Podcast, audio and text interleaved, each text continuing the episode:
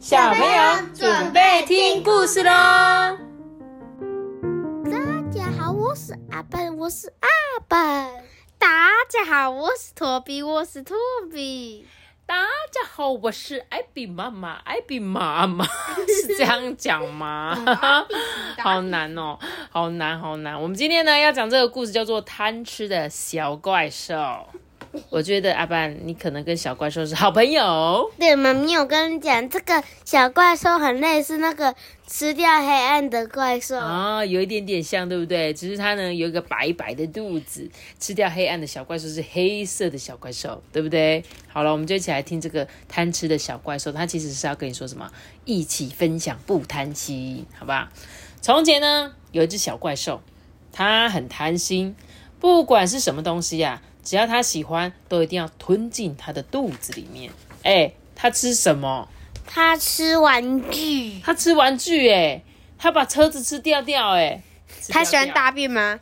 他喜欢大便吗？我不确定。那妈咪，那他要玩什么玩具？我也不知道，哎，你真的是考倒我了。他就是因为很喜欢，所以他就把它吃进去。真的啊，他自己写的啊。他说，不管是什么东西，只要他喜欢，一定都会吞进肚子里呀。所以呢，我就要把托比阿班啊啊啊吞进去，因为我喜欢你们。第一天呢，他吞了一片绿油油的草地耶。第二天呢，他吞了两座低矮的小山。哎，他真的跟你讲的那个小怪兽黑吃掉黑暗的小怪兽一样啊，乱吃东西耶。那个怪兽是把黑色都吃掉，这个小怪兽怎样？吃了草地，又吃了山。第三天呢，它吃了三片洁白的鱼。对，第四天它吞了四条清澈的河。对，小河全部喝光光这样子。然后第五天、第六天，它一口气吞了五棵笔直的小树，六朵美丽的小花。哎，那它的肚子里。就是整个整座森林哎，他吃掉一座森林哎，大家都好紧张哎，说哎呀呀哎哎，你不要再吞了啦，你不要再吞了啦！小怪兽呢摇了摇脑袋啊，嗯嘿嘿，不够不够，我还要吃好多好多我喜欢的东西呀。于是到了第七天。贪心的小怪兽不听劝阻，又吞下了圆圆的太阳、弯弯的月亮跟满天的星星。大地陷入了一片黑暗，朋友们呢也都逃到别处躲着它。哎，这周围呀一片寂静，现在只剩下小怪兽他自己了。小怪兽呢摸了摸自己的肚子，里面呢沉甸甸的，可是不知道为什么，他的心里却觉得空空的。一二三四五六七，我的朋友在哪里？嗯，小怪兽一边唱着歌，一边大声的喊着他朋友：“你们在哪里呀？快出来呀！”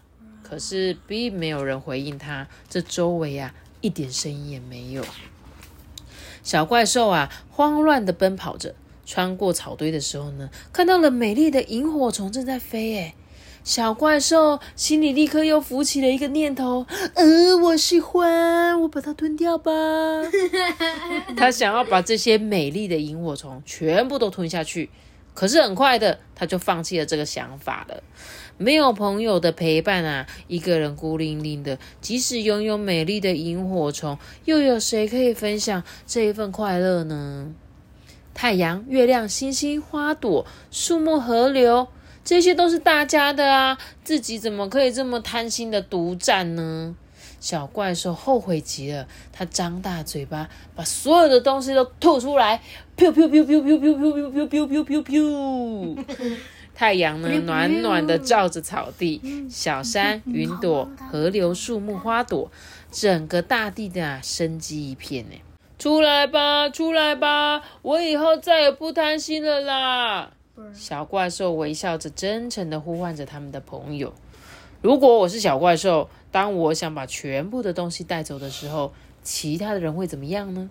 小怪兽可以带走哪些东西呢？其实有些时候我也会担心啊，对不对？